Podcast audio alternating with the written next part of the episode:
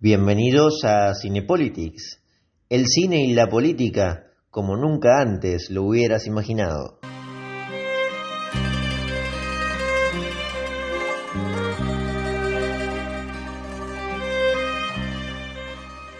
Bien, estamos comenzando un nuevo episodio de Cinepolitics, el espacio de cine en Politinomics, como siempre acompañado de mi amigo José Rey para analizar esta vez la serie que se volvió más que popular, demasiado popular diría yo, en la plataforma Netflix. Estamos hablando del Reino, una producción netamente argentina con actores argentinas, argentinos, pero con un trasfondo de mucha inversión. Bueno, eso es lo que nos va a contar José. José, ¿cómo te va? Bienvenido. ¿Qué tal, Eliseo? ¿Cómo estás? Bueno, muchísimas gracias una vez más haciendo el segundo episodio de esta gran idea.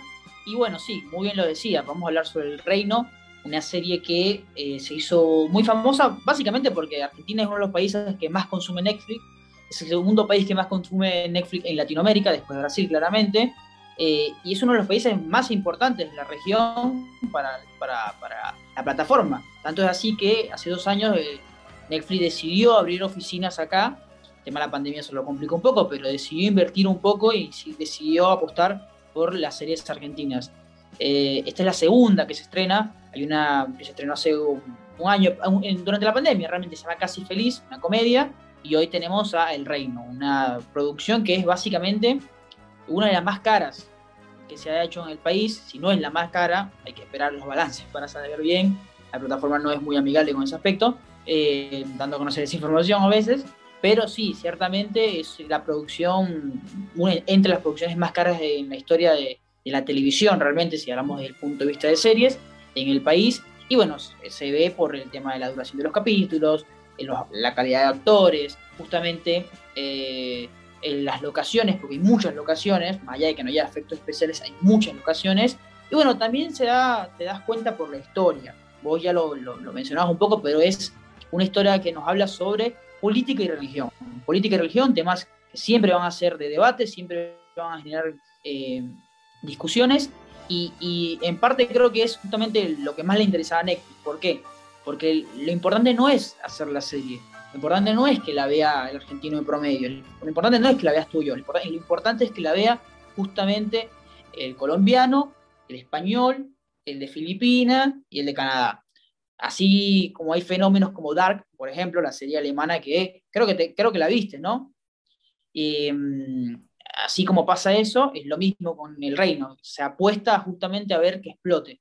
Eh, la verdad que no le fue, por lo menos hoy, no le fue tan bien, en el sentido de que no fue La Casa Papel, no fue Dark justamente, pero bueno, fue una serie que durante tres semanas se habló bastante, no solamente por eh, sí, el acontecimiento de la serie, no solamente porque, bueno, tenés a personajes, actores o actrices como Peter Lanzani, Mercedes Morán, Peretti, que son muy conocidos, sino justamente por la política, o por la discusión y la, y la polémica que se abrió aparte de, en parte de esto. Pero bueno, hablando un poco rápidamente de qué trata la, la, la serie, podemos decir que El Reino es una serie de ocho capítulos que principalmente se trata de un thriller político y religioso. Thriller, yo esto lo comenté en el episodio pasado, pero un thriller es justamente que pasa algo y hay que resolverlo. Eso es un thriller. En este caso, afincado a la política y a lo religioso. ¿Por qué a, la política y a lo religioso? Porque, bueno, hay un pastor llamado, eh, llamado Emilio, el pastor evangélico. Acá empezamos con la primera ítem importante, un pastor evangélico, católico. y bueno, obviamente acá en Argentina y mucha parte de Latinoamérica hay muchos evangélicos, pero bueno, por ahí lo natural sería que uno pensaría que, bueno, siempre se habla primero de católico, que es como que la, religión reinante. Sin embargo, es un pastor evangélico que, bueno, dirige justamente una de las iglesias más, eh, con, más seguidores fieles en el país. Eh, la, la, catalizan como una iglesia del cual el fiel está dispuesto a pagar 20% de su, de, su, de su propio salario, a donarlo, a darlo. Y bueno, tenés este líder carismático interpretado por Diego Peretti, que bueno, que básicamente logra convencer a cualquiera, es el tipo que tiene, siempre tiene la respuesta, es el tipo que más sabe, es el tipo más bueno, etc. Y que bueno, en este momento su ambición lo lleva a lograr a, entrar en un partido político, un nuevo partido político, la verdad que nunca lo especifican, pero un partido nuevo, eh, y se presenta como vicepresidente de la República en las próximas elecciones que están cerca de darse. Básicamente por justamente eh, pensar en ese voto de conservadurismo o ese voto que está ahí, que no está convencido con el peronismo o con eh, Juntos por el Cambio, cosa que nunca nombra, en la serie solamente se nombra una vez la palabra peronista, pero buscando justamente ese, medio en justamente el público, eh, dan a entender en la serie que el público de pañuelo celeste, el público que pone siempre la religión de por medio, el público que demonio es, sagrado, no existen, son muchísimos. Eh, durante esta, en, el lanzamiento de campaña, esto pasa en el primer capítulo, en el lanzamiento de campaña, cuando él justamente va a presentarse como compañero de fórmula y el presidente también, el presidente es asesinado. Entra un tipo, lo asesina en la, frente a todo el mundo y empieza una persecución de, bueno, quién lo mató, por qué lo mató y qué tiene que ver el pastor con esto. A partir de eso, son ocho capítulos donde se crea una ramificación gigantesca con diferentes historias, diferentes puntos de vista, eh, que bueno, cada uno dará a entender un, poco su parte de la historia. Yo, básicamente nosotros seguramente hablamos de esto con gente que ya vio la serie, pero podemos decir varias cosas. Primero, eh, a mí me, hay algo que me gusta en la serie, que es que hay algo que me gusta y hay algo que no. Pero a mí lo, personalmente lo que más me gusta es que de alguna manera, aunque no, no se da a entender bien, dejan, respetan un poco la religión o no, o no buscan el extremo. Muchas series de religión buscan el extremo de no existe nada y otro de, bueno, es todo verdad.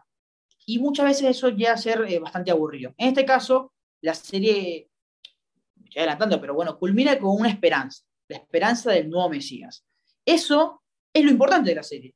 Todo lo que está detrás es simplemente justificaciones para llegar a eso. Eh, y esas justificaciones, bueno, algunas están buenas, otras están muy raras.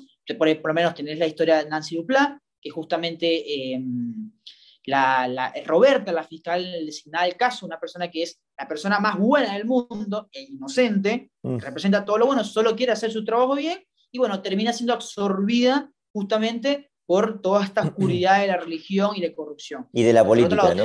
Especialmente, claro, ella, ella es una figura aparentemente, ¿no? Eso es lo que quieren mostrar. Ahora vamos a ir después con la directora, porque me deja mucho que desear frente a lo que hizo la directora o los directores, los Piñeiro, pero ella se ve involucrada en un asunto político, judicial, pero extremadamente político, porque es el asesinato de un candidato a presidente, y el propio sistema donde no se respeta la independencia judicial, que es un tema muy recurrente en Argentina, me imagino, en toda Latinoamérica, em, se la termina, como vos decís, absorbiendo. Es la política se metió tanto en la justicia que la fiscal no puede investigar, ¿no? Eso parece ser la resolución. Claro, porque literalmente es una persona que no tiene intereses extra en el trabajo, simplemente quiere hacer el trabajo y listo, y si tiene que cerrar, cerrar todo rápido, lo cierra, pero no empieza a dudar, empieza a buscar y consigue algunas falencias y bueno, empieza justamente a intentar hacer bien su trabajo, pero bueno, siempre el sistema, incluso adentro, porque en un momento los mismos compañeros deberían... Em, eh, eh, el diálogo entre Peter Lanzani y el preso, y bueno, eh, estaba esto de lo ético de si había que escucharlo o no, porque bueno, cuando están en esas reuniones no se puede escuchar. Entonces, siempre hay un constante de que ella quiere hacer lo bueno y justamente el sistema o la corrupción, entre otras cosas, que la, absorbe. Por eso es que para mí el personaje es más real o más humano, que es más fácil identificarte. Ahora, un poco inocente, por supuesto, eso también viene desde la perspectiva que le dan los, escritores, pero luego tienes el otro extremo, que es el personaje de Mercedes Morán, que es la esposa del pastor, que es la pastorela, que justamente es la que manda, es la, la que tiene, eh, la que maneja los hilos detrás, es la que sabe la estrategia. A pesar de que irónicamente, es la persona que sabe que tiene que estar alejada de la política. Ella no le gusta la política. Entiende solamente la religión como su prueba política. No cree en la política. Y justamente quiere que la iglesia se separe de eso. Al principio eh, apostó a que, bueno, Emilio lo hiciera, justamente porque también es un acercamiento hacia la política, acercamiento hacia, poder, hacia el poder, pero ella es la primera que no quiere. Y ella, claro, se en, las manos, en sus manos, eh, y eso molesta bastante, molesta bastante, no solamente a nivel de la polémica que podemos hablar seguramente, sino porque también justamente es el personaje que es de la otra vereda. Entonces, por un lado, el que está fuera del sistema, que es Nancy Duplat, es la buena, y la que está dentro del sistema, que es Mercedes Morán, es la mala, cuando debería ser al revés.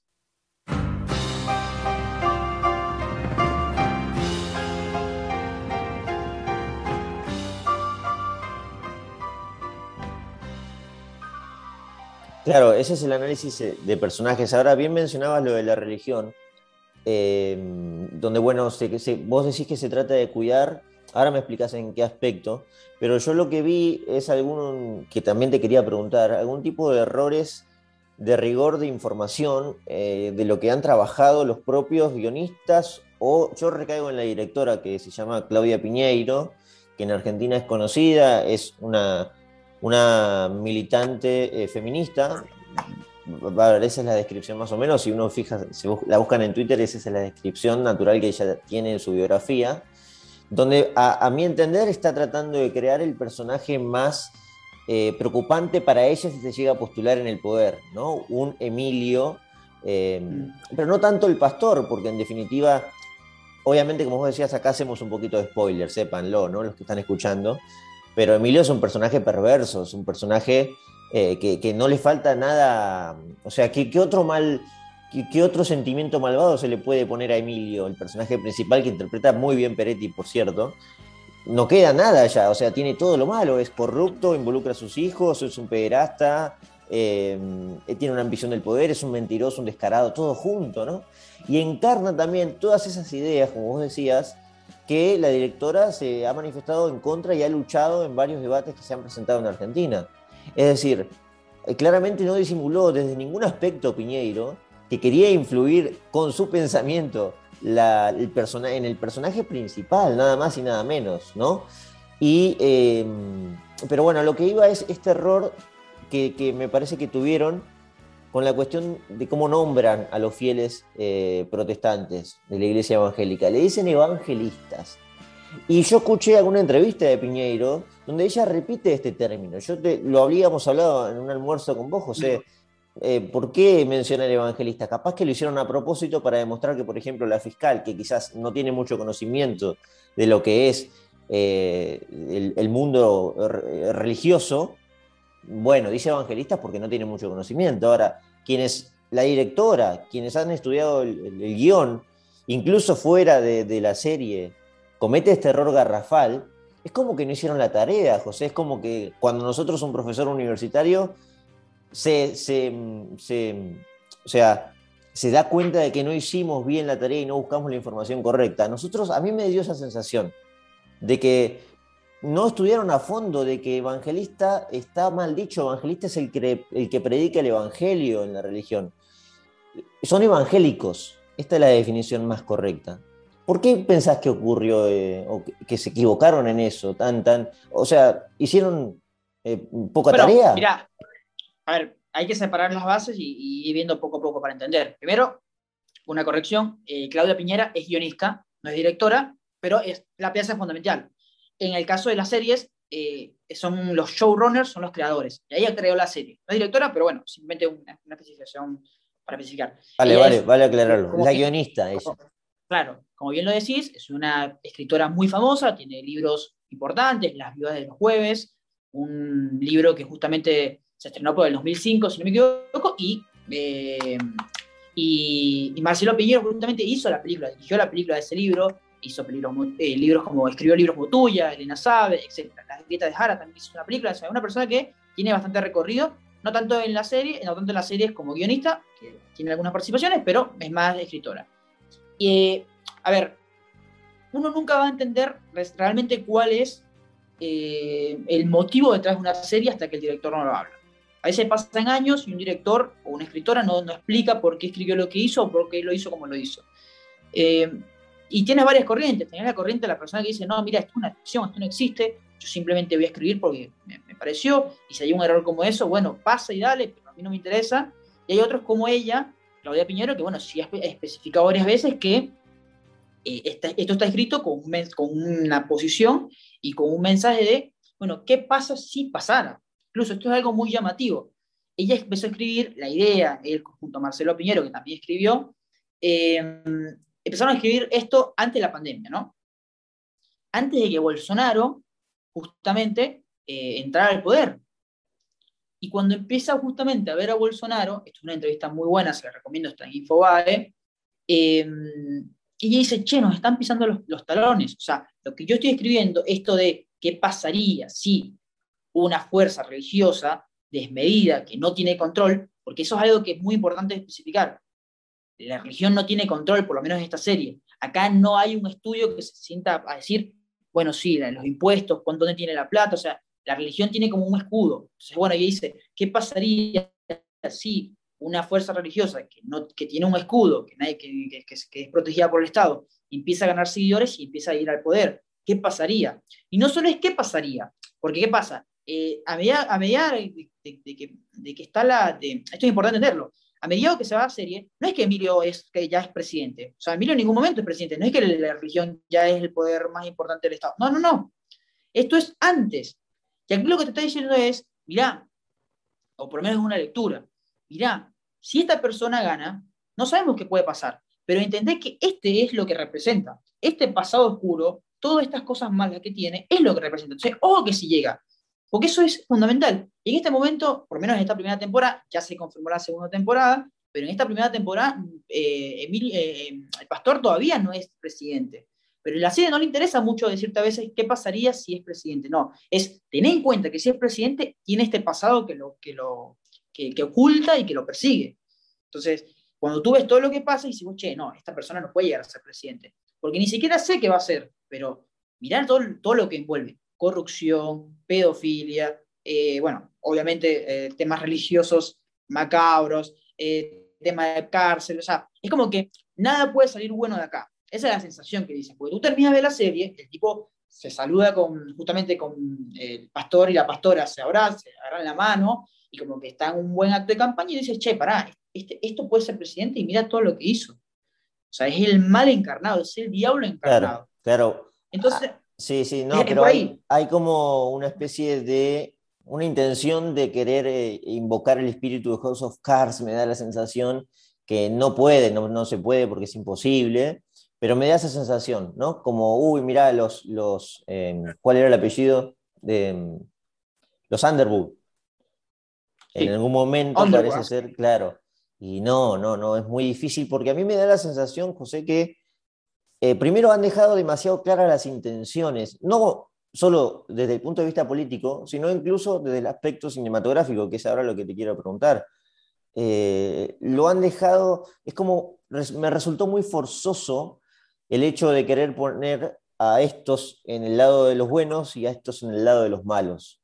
No sé si me explico. Es decir, Furriel, desde el primer momento sabes que va a ser muy malo y, y utilizan toda la escenografía posible para demostrarte que este tipo es un malvado, y Tadeo todo lo contrario, por ejemplo, que es Lanzani, ¿no? y, así viceversa. Entonces, yo me, atrevo a cuestionar si esto es realmente un, thriller político y religioso.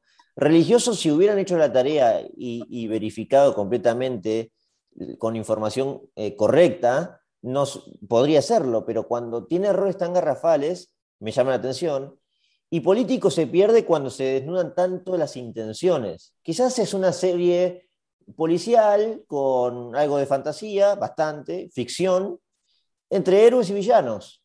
¿Me entendés? Y quizás ya no, no sé si llamarle thriller político y religioso porque lo pondría en un nivel muy alto y me parece que no llegó, por lo menos en esta primera temporada. Y te diría que hasta el capítulo 5 o 6, donde no se ve la trama tan, tan eh, oscura detrás, Em, hasta ahí va bien, pero después se tuerce demasiado, ¿no? Como que hay todo muy, muy forzoso.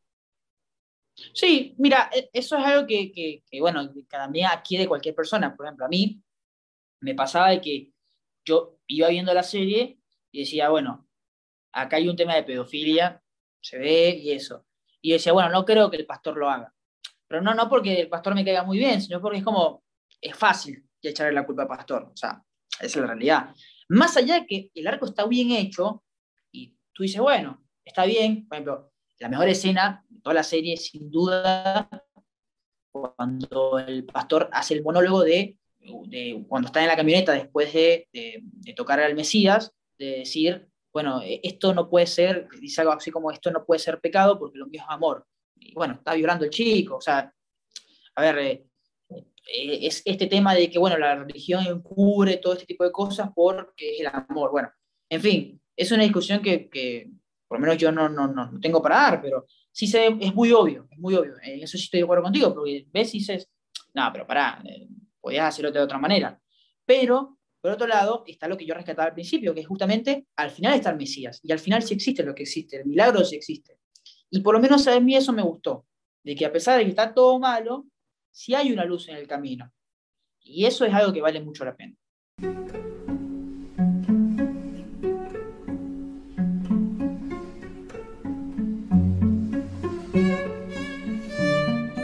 Hay algunas escenas, José, donde también quizás no quiero rebuscar tanto ni revolver demasiado, ¿no? Porque obviamente hay cosas bien, bien logradas, se han logrado cosas eh, escenográficamente que, bueno, atraen al público, porque lo atraen, está hecho para eso.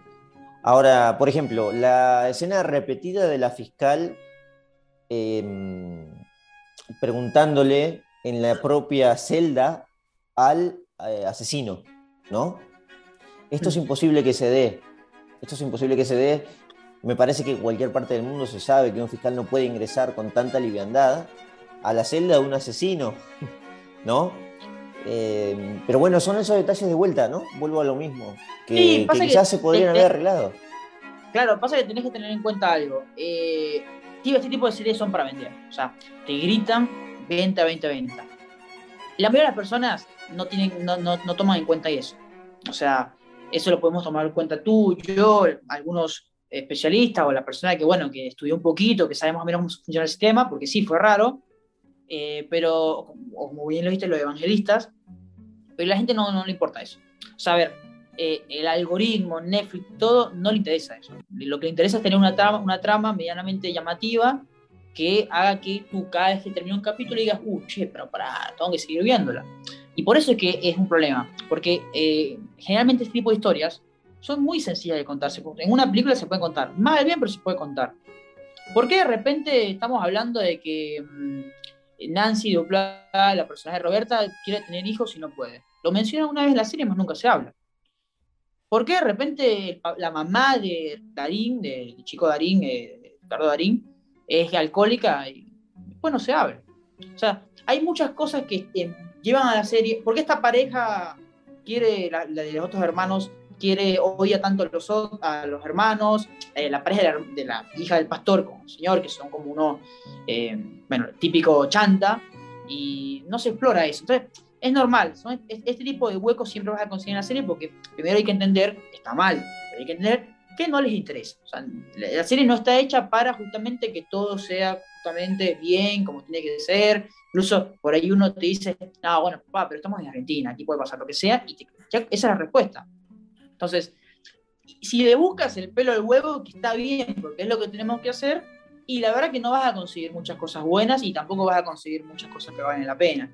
Eh, yo te digo, es una serie que tiene una narrativa mediana, que es, es, para ver un domingo tranquilo, que va a pasar algunas cosas que ciertamente si está separado el tema religioso y el tema un poco político, la vas y la pasas y listo. Si te interesa el tema religioso, obviamente, como cualquiera, te interesa que las cosas se cuenten bien, porque esto justamente, lamentablemente, porque acá Claudia Piñero, Marcelo Piñero puede decir sí o no, y a mí me parece que no debería ser así, pero lo es, esto ensucia un poco a lo que es la verdad. Entonces, eh, ensucias un poco justamente los, grupos verdaderos. ¿Por qué de repente esto está envuelto con el, el pañuelo celeste, ¿por qué siempre lo tienes que poner? Y bueno, porque es lo que vende. A ver, no, lo tenés que poner. No, no es que no lo puedes poner, no, tenés que poner. Entonces es así, es así. Desde, un, desde el lado narrativo es interesante, pasan cosas llamativas. A mí personalmente, te lo juro, eh, el tema de que el Mesías siga y la escena del autobús cuando desaparece, me parece genial, me parece que es algo para seguir construyendo, pero es así. O sea, son series que no, no, te dejan mucho más que hablar. Porque a nivel político, la verdad que hay thrillers políticos más interesantes. O sea, no. no a ver, el personaje de Joaquín Floriel, por ejemplo, es una, parece que es un agente de la CIA, de la, FI, de la FBI. Claro, no podía faltar que Estados Unidos esté manejando todo desde arriba, propio de, Claro, sí, sí, va todo de la mano, ¿no? Va todo de la mano. Ahora. Bueno, igual, sí, sí. No, pero incluso en esta entrevista que te mencionaba la directora, eh, se ve que es muy, muy claro porque dice, bueno, estábamos, en la, esto, esto, se empezó a grabar antes de la pandemia, pero la pandemia tuvo que parar, y en medio pasó lo de Bolivia con Añez. Y dicen, che, pero eso, lo, eso que entra con la, viste que, que entra con la Biblia, eh, que entra con la Biblia en el, Senado, en el Congreso, no, no recuerdo. Sí, sí, hay, un candidato, un candidato, sí. Claro, y, es como, mirá, es lo mismo y de repente sale la noticia de que, bueno, Estados Unidos estuvo involucrado detrás de eso. claro. Por eso todos los puntos, es lo mismo. Eso que vemos todos los días lo envuelven acá y de repente, de la nada, el tipo de Juan Furriel, que el tipo es más argentino que, cualquiera, es un agente del FBI o de Son cosas que tú dices, bueno, están hechas para claro, para más nada. Claro, claro, es así, te guste o no, tomalo o no.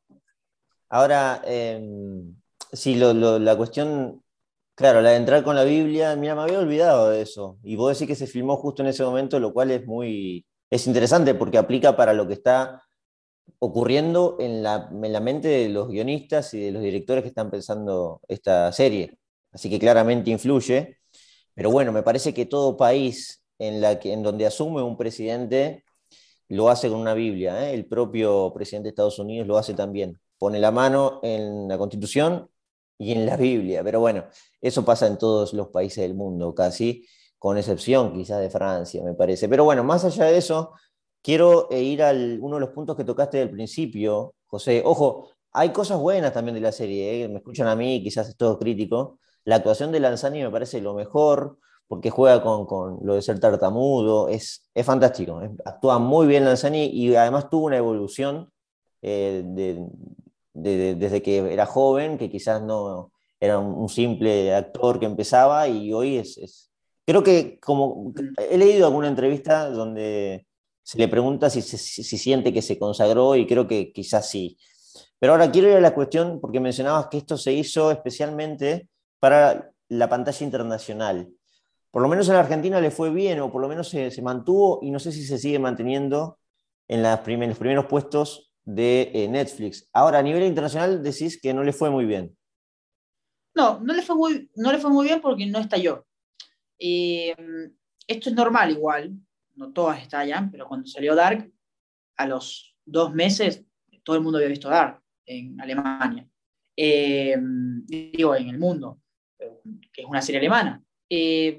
no, no estalló, incluso he leído varios periodistas que, que, bueno, que hacen hincapié en esto, y que bueno, simplemente no estalló. La, aún así vendió, vendió bien, en el sentido de que por eso la confirmaron, confirmaron su segunda temporada. Cuando una serie le confirma la segunda temporada es porque no es que quieren seguir contando la historia, es porque vende. Y bueno, podrían apostar a una segunda temporada más. Eh, hay los casos más internacionales conocidos nuevos, que está como Dark, tenéis La Casa de Papel, por ejemplo, que no es de Netflix al principio, es de una productora española que la, le vendió la primera temporada a Netflix y explotó enseguida y le dieron toda la plata del mundo para que hiciera las otras temporadas. Pero acá justamente fue Netflix la que puso la plata, porque fue Netflix la que eh, decidió financiarlo, y bueno, los éxitos a nivel internacional no fueron tanto. ¿Se Y eso es algo muy, lamentablemente raro, pero es muy fácil de darse cuenta. No hay memes. No hay memes del reino. Parece una cosa estúpida lo que estoy diciendo, pero no hay memes del reino. Eh, eso define mucho, por lo menos en las redes sociales, si algo tiene éxito o no. Y no se habló mucho de esto. O sea, es más, se habló del reino más por la polémica que por, por esto de, bueno, de las personas religiosas que, que se sentían ofendidas, por, por el, sí, en general, que, por la historia como tal. La verdad que hay mucha gente que yo sé que empezó a ver, le gustó y, ya, ya, ni se acuerda de la serie. A mí ya todavía me cuesta un poquito, es normal, eh, estas cosas pasan. Pero bueno, haciendo hincapié con lo que me estás diciendo de que, bueno, que, no, que todo es bueno, que no todo, que hay cosas buenas y que tú justamente estás criticando lo político, y eso es importante, porque nosotros, eh, mira, yo soy una persona que soy pro de que las cosas que se filman, especialmente en el cine, una serie, no tienen que tener un mensaje, o sea, no es, no es algo obligatorio. Ahora, cuando algo es tan evidente como lo es el reino, y bueno, hay que examinarlo, es normal, abre la discusión, podés estar de acuerdo, no, puede ser correcto, no, hay cosas obviamente donde es incorrecto, como el tema de los evangelistas que mencionaba, el tema de cómo, se maneja el juicio, eh, la casa judicial, pero bueno, está bien la discusión. Eh, hoy en día pasa esto y con las redes, que con, con, con también con el terreno como tal, es muy fácil hacer una serie donde, a ver, hoy en día es muy fácil hacer una serie donde el feminismo sea o atacado o sea enaltecido. ¿Por qué? Porque de las dos maneras vas a tener un público que te va a llamar la atención y te va a decir, che, hay que ver esto. ¿Entendés? Entonces, eh, no, le estoy quitando eh, cosas eh, valorativas positivas a la, escritora y nada, pero bueno, eso sí, no, hay mucho más. Si la misma directora sale diciendo que, bueno, que esto lo hace en parte por las cosas que va viendo en la realidad, diciendo qué pasa si, es porque es así, está. No, es, algo negativo, pero bueno, sí, hay, evidentemente hay cosas que dicen, bueno, podrías haberlo hecho de otra manera, cada quien tiene su opinión. Absolutamente, sí. Yo te mencioné lo de House of Cards porque creo que lo hemos hablado, pero no sé cómo habrá resultado en la política estadounidense. Pero, viste, no se vio ningún pañuelito ni nada del presente atravesado por esa política, ¿no? Claramente hay una alusión en esa serie de, de, em, eh, Frank es del Partido Demócrata, es Roosevelt, o es esa mirada Roosevelt de lejos, pero no mucho más. Y creo que eso le da el toque elegante a una serie, de que no quiere poner las intenciones políticas evidenciadas, ¿no? Como vos decís, que no resulte el mensaje tan evidente que lo querés mostrar, ¿no? Que tan forzado.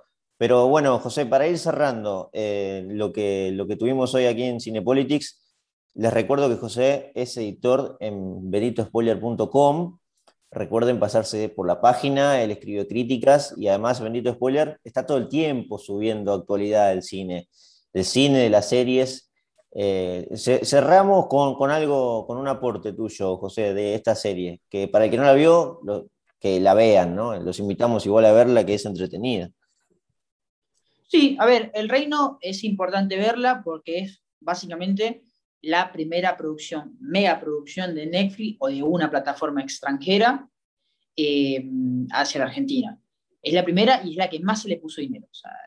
hoy en día van a existir más, Amazon Studio también se acercó, pero bueno, justamente Netflix es la primera que puso la plata, hizo esta serie, creo que es importante verla, no solamente porque tenemos actores como Mercedes Morán, Ricardo Galín, Tanzani, eh, Nancy Duplá, bueno, ni hablar de, Peretti, que son muy vivos de la televisión argentina y del cine. Eh, y es, bueno, acá me gustó mucho tu, participación de decir, bueno, que quizás no es un thriller, quizás no es tan grande como thriller, sino como un policial. Es verdad, es algo que, es una buena mirada, pero que busca, de alguna manera, eh, instalar un mensaje de qué pasaría si, qué pasaría si un líder o una fuerza religiosa entra en el poder y yo digo hincapié, en esta serie, por lo menos esta primera temporada, no lo hace en base a, bueno, ¿qué pasaría si es presidente? No, es tener en cuenta el pasado que puede tener este tipo si es presidente. Tener en cuenta que la religión y las organizaciones no son todo pan y vino,